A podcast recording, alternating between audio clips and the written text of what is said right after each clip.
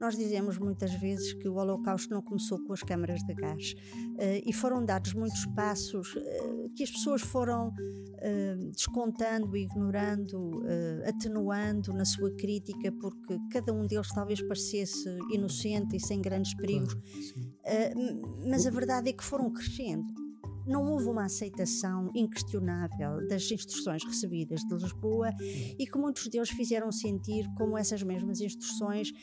iam no sentido contrário à história.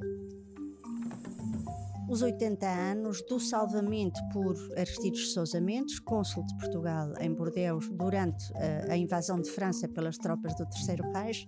salvamento esse que veio a permitir que milhares de pessoas conseguissem uh, sair de França, entrar no nosso país e encontrar um país de destino que os acolheu no futuro.